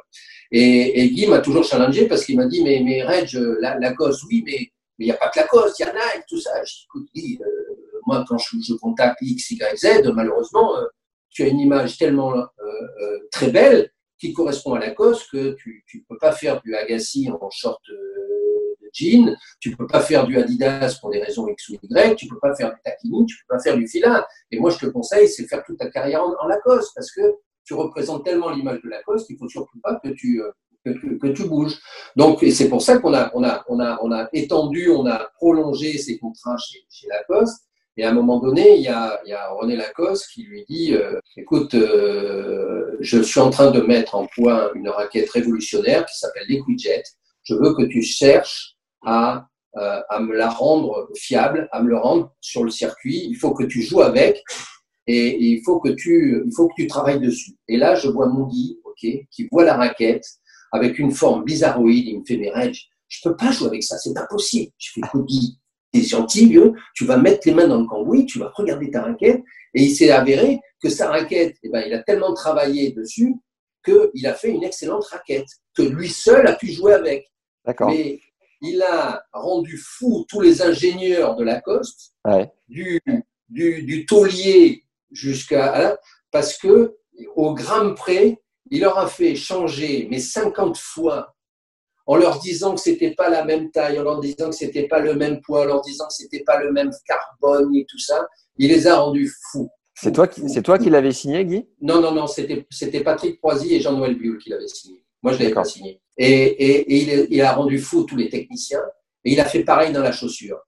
Et à un moment donné, dans la chaussure qui était euh, produite par Pentland, il leur a fait changer la base du caoutchouc, les lacets, les trucs, tout ça pour ne pas jouer avec. Il a jamais joué avec. Mais il les a rendus fous. Il jouait avec quelle pompe, du coup? Il était payé en fait par Lacoste pour jouer avec les pompes Lacoste, mais Ouais. malheureusement, il jouait avec d'autres pompes, ou la Adidas, je crois, Asics à l'époque, parce qu'il ne pouvait pas mettre ses chaussures. Il s'était mis dans la tête que ses chaussures étaient de la merde. Il les a rendus fous jusqu'à la fin. Et mais qu'est-ce qu'on arrive sur des, sur des rendez-vous j'ai dit, mais, tu les as, mais, mais c'est pas possible, quoi. Je veux dire, tu peux pas. À un moment donné, il faut que tu les mettes, tes putains de chaussures, quoi. T'es payé pour ça, quoi, je veux. Et en fait, René Lacoste l'a tellement protégé de partout qu'il a réussi à faire une carrière formidable chez Lacoste. Il est toujours chez Lacoste. Et il entretient d'excellents rapports avec la- le nouveau groupe qui a, qui a, qui a acheté acheté. Lacoste récemment, voilà. Et, et ça s'est super bien passé, mais Mais avec Guy, c'était des, des, des, parties de cache-cache entre les chaussures, les raquettes. Il n'y a que les fringues où, ça allait, mais, mais il les a tellement. Il a été numéro 3 ou 4 mondial, il a gagné la Coupe Davis à Lyon, il a tellement fait pour la cause que c'était une personne irremplaçable pour la cause. Et pourquoi on te l'a confié alors que c'est Proisy qui l'a signé? Bah Parce que Patrick, lui, avait des responsabilités qui étaient des responsabilités de responsable de bureau et que, en fait, au début, on l'a, on l'a géré tous les deux et puis après, il m'a laissé voler mes propres ailes. Ok. Arnaud Butch. Arnaud, Arnaud, Arnaud c'est, c'est le gentleman, c'est, pour, c'est, c'est un mec fabuleux. Voilà. Arnaud, c'est, Arnaud, c'est un mec fabuleux. Euh, il avait une confiance 100% euh, pour, pour, euh, avec moi il m'a toujours dit oui, il a toujours été super. En fait, c'est le client idéal. Voilà, je maintiens des relations excessivement super avec ses parents, euh, avec sa femme Gabrielle, qui a été un rôle qui était formidable. Et on continue toujours à, se voir et à s'écrire. L'anecdote qui est sympa sur, sur Arnaud, j'en ai deux qui sont, qui sont sympas. La première, c'est j'arrive un jour chez Lacoste et et, et, Lacoste ne voulait pas lui payer une prime. Je considérais que cette prime, elle lui devait. Et euh, j'ai rendez-vous avec Michel Lacoste, ça se passe mal. Et à un moment donné, je, je trouve qu'il est, il est tellement euh, irrespectueux vis-à-vis d'Arnaud et vis-à-vis de cette euh, prime qu'il n'a pas lui payer que je, je prends mon, mon, mon, petit attaché-caisse et puis, et puis je me barre, je pars. Je pars parce que, et je me rappelle, je le rappelle, j'ai dit Arnaud, écoute, je suis vraiment désolé là, mais faut quand même que tu saches que ta prime qu'on avait parlé, là, ils te doivent 10 euh, 000 euros ou 100 000 francs à l'époque. Euh, ils veulent pas te payer. Ça m'a tellement rendu fou parce que franchement, tu la mérites cette prime que je me suis parti du, truc. Euh, j'ai envoyé chier Michel Lacoste. je le regrette aujourd'hui, mais, malheureusement, je suis parti quand même. Tu dis, mais putain, mais qu'est-ce que je vais faire si j'ai pas Lacoste? Tu fais, putain, mais tu fais, Arnaud, t'inquiète pas, il n'y a pas de problème. Tu es chez Lacoste, tu resteras chez Lacoste. je ne pense pas que ça soit à cause d'un agence, si tu veux que tu perdes ton contrat. Mais sache que, ah, il a eu peur, une peur terrible. Mais bon, il est toujours resté chez Lacoste, il a été chez Lacoste, il a fait sa carrière, et puis ça s'est bien passé. Mais je me rappelle que c'est la seule fois où il a eu peur. C'est un mec qui avait un jeu formidable. Je ne comprenais pas pourquoi il, aurait pu être. Il a été 12e mondial et, à un moment donné, il fait des résultats fabuleux. Il va à il fait un super il fait un super euh, tournoi de, de Miami euh, et il est 12e mondial et pendant six mois, il n'avait pas de points à défendre. À, défendre. Donc j'ai dit, écoute, euh, et, du, je commence à, me, à me réjouir, il va rentrer dans les 10, je vais facturer, je vais, je vais, je vais facturer, j'adorais ça, facturer en fin d'année sur les, sur les bonus de fin d'année. Donc j'ai dit, oh, putain, c'est bon là, vieux, et lâche rien, tu bouges pas, vieux, tu continues, tu joues le match de tournoi, tu prends les points, tu gagnes des matchs, et je vais te dire un truc, et derrière, on fait la cueillette. OK et euh, aussi les minimum garanties. Ouais, et, et, putain, il gagne pas un match les six prochains mois. Ah, il gagne pas un match. Et j'ai dit, mais putain, et en fait, il a coincé. Et j'ai, j'ai dit, putain, mais merde, est-ce que tu n'as pas mis la pression? Et j'ai eu l'impression qu'il a coincé et qu'il était derrière. Il a dit, putain, je vais rentrer dans les top 10 il méritait largement. Hein. Arnaud méritait d'être cinquième mondial. Il avait, tous les coups. Il avait un talent fou, ce mec. Ok? Et, malheureusement, il a coincé, je pense, mentalement, parce que il n'a pas réussi à, se dire un peu à un moment donné, c'était son cap. Ouais, il n'a pas réussi à le passer. Mais Arnaud aurait eu à un moment donné, euh, j'aimerais bien qu'il écoute ça, mais il, aimerait, il aurait eu un, un lobe, il aurait fait 50 lobes de plus dans l'année, il était cinquième mondial. Parce qu'il ne savait pas lever. Il pouvait pas lever pas loupé. Et il pouvait tirer des passings, non? Oui, mais si on ne lobe pas, à un moment donné, tous les joueurs, ils arrivaient au filet et ils collaient au filet, ils étaient là, le filet, parce qu'ils ne lobaient pas. Ok. Et alors, sur un Butch ou sur un Forger, c'était quoi les tickets euh, en minimum garantie? Il n'y a, pas du tout de minimum garantie. Hein, bah, tu, tu, tu, parlais pas de ça euh, en disant à la, fin de l'année, je facture sur les. Ah non, je file les, en fait, c'est les, bonus, les bonus ATP. En fait. Ah, les bonus. En, fonction, en fait, euh, il a un contrat, je dirais, en fixe de, de, de, de 100 000 euros.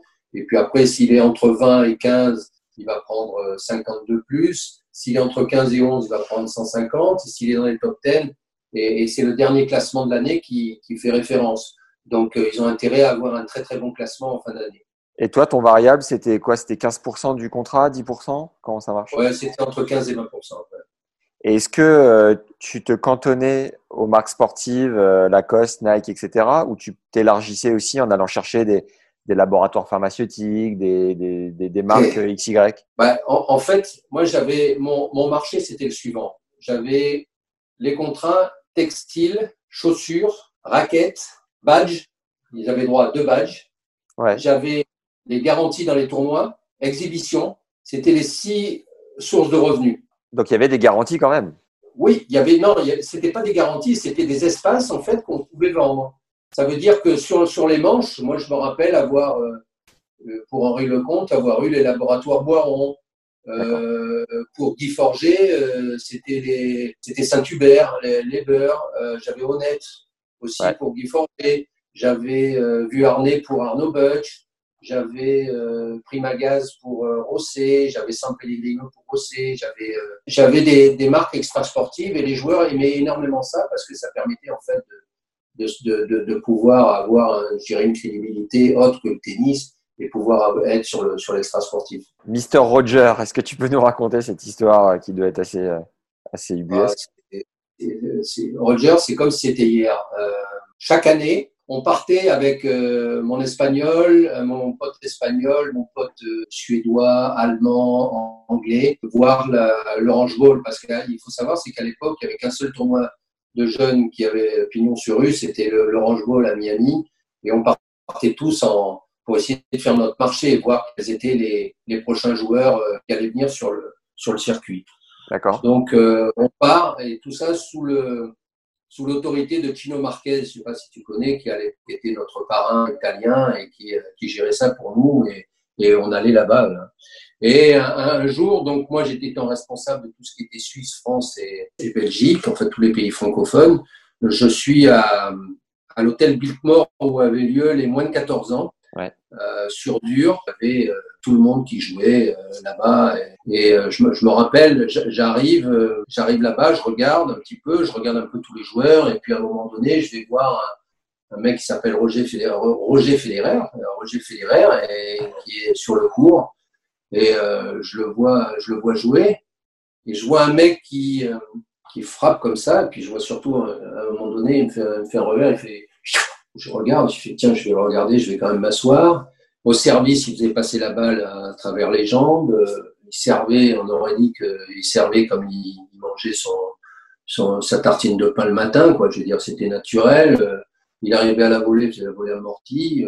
Bon, il loupait, bien sûr, mais, je dis putain, celui-là, il a quand même, il du talent. Et puis à un moment donné, je me dis bon. Euh, euh parce qu'il faut savoir, c'est qu'au mort, il y a les 25 agents qui sont là, mais tu n'as pas de portable. Hein, euh, t'as pas de portable, t'as pas de fax, enfin bon, tu es, à poil, le truc, tu as, as, juste ta, ta tronche qui est là pour dire, bon, c'est celui-là. Et là, je me rappelle, euh, je ne laisse pas finir le match. Ouais. Et je fonce sur la première cabine téléphonique du club, au fin fond d'un parking. Je mets ma pièce. Il faut savoir, c'est que 25 cents, ça dure 30 secondes. Et, si pas... et là, j'avais quand même des réseaux en Suisse j'appelle mon pote Christophe Freiss, qui, euh, qui était euh, l'entraîneur, non, qui n'était pas l'entraîneur, qui était, je ne savais pas, il était coach là-bas en Suisse, mais je ne l'avais pas vu au téléphone, il m'avait rien dit. Et, je l'appelle, je fais Chris, Chris, euh, putain, je vois voir un mec là, et il me semble qu'il joue facile quand même, tu ne vois pas. Il s'appelle, il me dit, c'est qui? Ben, Roger, Roger, Roger Fédé, Fédé, Fédéraire, Roger Fédéraire. Il me dit, ouais, ouais, ouais, je, bah oui, je l'ai, je l'ai, je l'ai avec Blanc là il est pas mal, effectivement. Ouais, ouais, ouais, ouais, il a du talent. Bon, maintenant, euh, très sincèrement, fais gaffe. Hein, il a un caractère mieux. Moi, il me casse deux raquettes. Euh, très sincèrement, tu fais gaffe. Il casse combien? Deux raquettes. Ça, c'est un bon côté. J'adore ça, moi, euh, quand il casse des raquettes. Hein. C'est plutôt celui qui en casse pas qui me fait peur. J'ai dit, les parents, ils sont où? Ils sont, c'est des son parents sont, sont, sont, très gentils, c'est Linette et, et Roby, ils sont à Bâle, écoute, euh, Chris, euh, t'es gentil, euh, tu les appelles, tu leur dis que je, rentre de Miami le, 3 janvier, le, 26 décembre, enfin peu importe, et que le, 7 janvier, je suis à Bâle, je prends un avion et j'aimerais les voir. Il dit, ok, Red, je te fais ça, tout n'est pas de problème. Putain, je, je, repars, bon, ok, je porte plus, pas plus attention que ça, parce que je pense qu'il a dû perdre au deuxième, troisième tour. La grande star, c'était Olivier Rocus, qui lui était un petit, un petit génie aussi belge. mais putain, il était tellement petit que j'ai dit, qu'est-ce que je vais en faire, quoi Je dis, allez, que l'autre, et, tu vois? Donc, je laisse tomber Rocus. Je dis, le Rocus, je verrai, mais je vais tout mettre sur, sur, sur Federer. Et t'es pas allé lui parler, Roger, à la fin de son match? Hein? T'es pas allé lui parler à Roger? Non, non, non. Non, non, non, non, non, non. Ouais, ouais, ou peut-être, ouais, je vais lui parler. J'ai dit, tiens, j'ai eu ton coach, Christophe, qui est un pote, parce que j'ai tout fait avec Christophe. Donc, euh, ah, enfin, mais bon, il était avec son équipe suisse. C'est pas vraiment le, le but n'est pas de parler aux petits parce que ça, les, les, les, entraîneurs ont horreur de ça. Et, si on interfère après et si on les, on les empêche que leurs joueurs puissent être sereins parce qu'on a parlé d'un agent, euh, ça fout toujours le bordel. Donc, ouais. j'ai fait, j'ai fait court et je suis après allé, euh, aller à Bâle. Dès que je suis rentré, je suis allé à Bâle. Dès que je suis rentré, je suis allé à Bâle voir les parents euh, que je connaissais parce que sa mère s'occupait un peu du tournoi de Bâle et comme j'avais Marc Rosset en contrat, j'avais déjà un peu pignon sur eux en Suisse. Euh, donc euh, voilà, je représente Marc. J'ai vu Roger jouer. Écoutez, euh, franchement, j'aimerais bien le représenter. Je sais que vous êtes très demandé parce que tous les, tout, bien sûr, il n'y avait pas que moi qui avait vu ça. Hein. Même tout le monde aurait pu, aurait pu le voir. Donc je sais que là, j'étais en grande concurrence avec Procer et Octagon. Et j'ai dit, écoutez, voilà, moi, je, je, voilà ce que je fais, voilà qui je représente. si vous voulez leur parler, si vous voulez appeler Guy Forger ou Marc Rosset, sachez que voilà, ils vous donneront l'idée de savoir comment je travaille. Et j'ai fait un forcing monstrueux. Euh, j'ai réussi à signer Roger euh, rapidement euh, quand il est devenu, en fait, l'année où il est devenu numéro un mondial junior. Et puis après, après, on a continué à, à travailler. J'ai signé son premier contrat à Nike. Là aussi, c'était pareil. J'ai signé un contrat. C'est moi qui l'ai mis chez Nike, en fait, parce que j'avais j'avais des réseaux chez Nike. chez Nike, mettait le double. Ils ont mis un contrat de 5 ans avec des sommes qui étaient à l'époque euh, vraiment très intéressantes, très bien protégées. Donc j'étais content de ce contrat. Et puis après, on a dû travailler pendant 2-3 ans ensemble.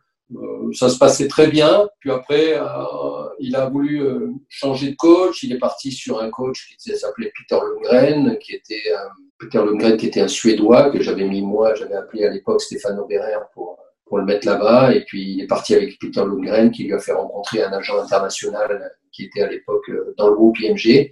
Et puis euh, cet agent m'a court-circuité et puis euh, Roger a changé d'agent, il est passé sur un agent international. Et moi j'ai j'ai pas été bon, j'aurais pu essayer de de le garder, j'ai pas été bon, j'ai pas j'étais j'étais c'était à l'époque où, où c'était ça faisait au bout de 15 ans, 17 ans, 20 ans de de, de, de, management et, je commençais à être un peu fatigué. D'accord. Mais je l'ai revu, je, je l'ai revu, euh, je l'ai revu aux, 60, aux 50 ans d'Arnaud Butch euh, à Roland Garros. Ça s'est très bien passé, il était très sympa. J'ai revu ses parents. Euh, c'était, c'était, c'est une belle histoire. C'est une belle histoire et je suis tellement content qu'il ait pu faire cette carrière. Mais, mais je me rappellerai toute ma vie euh, quand j'ai vu son, son revers à l'époque à 14 ans. J'avais jamais vu un gosse avec un revers comme ça, jamais. Waouh. Énorme. Jamais, jamais. Ce que je te propose, Régis, c'est que on fasse un match retour avec un deuxième épisode où tu puisses nous parler de, des autres joueurs que tu as accompagnés. Ouais, ouais. Et, euh, et, si tu te souviens d'une ou deux anecdotes de toi quand tu étais sur le circuit, tout à l'heure tu me parlais de la Simca et autres virées euh, légendaires. Voilà, sur ce deuxième épisode, on peut vraiment parler euh, un peu plus en détail des joueurs. D'accord. couvrir un petit peu le, le, golf aussi, parce que ça peut intéresser du monde. Et, le football aussi et le football, parce que là, on est déjà une bonne heure et demie. Donc, comme ça, ça nous fera deux épisodes. Et puis, parce que c'est, c'est du pain béni, t'es une Bible. Donc, c'est génial. 14h30 mercredi, d'accord? Impeccable. Allez, bon pied, bon oeil, Régis. Merci. Allez, ciao, ciao, ciao, Salut. Merci d'avoir écouté cette première partie avec Reg et non pas Rog, même si indirectement il est un peu avec nous. J'espère comme moi que vous vous êtes régalés. Venez nous le dire si c'est le cas en commentaire avec un avis sympa sur Apple Podcast parce que c'est sur cette plateforme que tout se joue pour faire connaître la chaîne et nous aider à avoir des invités de ouf. C'est vos retours et vos encouragements qui nous poussent clairement à tout donner chaque semaine, alors lâchez-vous et laissez-nous un avis. Faites parler votre cœur, comme on dit. Un grand merci à Pierre-Alexis et Romain pour vos derniers commentaires. Romain nous dit Génial, merci pour ces moments de partage avec les joueuses, joueurs et autres figures du tennis. Échange simple et sincère à Camp Benoît Père. Mais écoute, euh, Romain, euh, quand euh, Ben nous répondra, à moins que vous lui envoyiez tous un message pour le convaincre, qui sait, peut-être que ça marchera. Une autre tactique qui fait la diff, c'est le bouche à oreille. Je vous garantis que ça cartonne. Alors simplement envoyez votre ou vos épisodes préférés à vos potes et abonnez-les directement sur leur téléphone, ça nous aide considérablement. Maintenant, si vous voulez passer la seconde et prendre une longueur d'avance avant que les tournois reprennent, on a des formations gratuites qui vont vous plaire. La première regroupe 14 enseignements du prépa mental Jean-Philippe Vaillant qui est passé au micro. Jean-Philippe a coaché 12 top 100. Ce contenu vous aidera à arrêter de mouiller dès qu'il y a de l'enjeu. C'est cadeau. Et la seconde est au format audio et vidéo. On vous offre quatre clés d'optimisation statistique enregistrées avec notre expert Fabrice Barrault qui travaille avec le coach de Daniel Medvedev entre autres. C'est 1h14 de contenu offert qui vous feront comprendre l'ADN profond de votre jeu. Croyez-moi, j'en ai plus appris en enregistrant ce contenu qu'en faisant du panier depuis mes 8 ans. C'est le deuxième lien en description. On a des nouveautés qui arrivent les semaines à venir et si tu veux nous souffler des idées, on a un questionnaire en lien qui nous permet de mieux comprendre qui tu es et ce qui te plaît pour continuer à te régaler. Enfin, merci aux tipeurs récurrents qui nous soutiennent sur la plateforme Tipeee. Et ça fait chaud au cœur parce que ce podcast, c'est énormément de temps investi. C'est plus de 10 heures par épisode. Et nous soutenir nous encourage à tout donner chaque semaine. Vous pouvez le faire à hauteur de 2 euros, soit un café par mois. Tous les liens vers les formations gratuites, le sondage, le compte Tipeee et même plus sont en description juste en dessous de l'épisode. Voilà les gens, merci pour vos bonnes ondes et vos messages chaleureux. N'hésitez pas aussi à me faire un coucou sur LinkedIn. C'est toujours un régal de vous lire et si vous avez des idées de projets ou de collab, nous les étudierons de près. Mon nom sur LinkedIn, c'est Max Zamora, z a m o r a Voilà, c'est tout pour aujourd'hui. À très vite les légendes et prenez soin de vous. Ciao.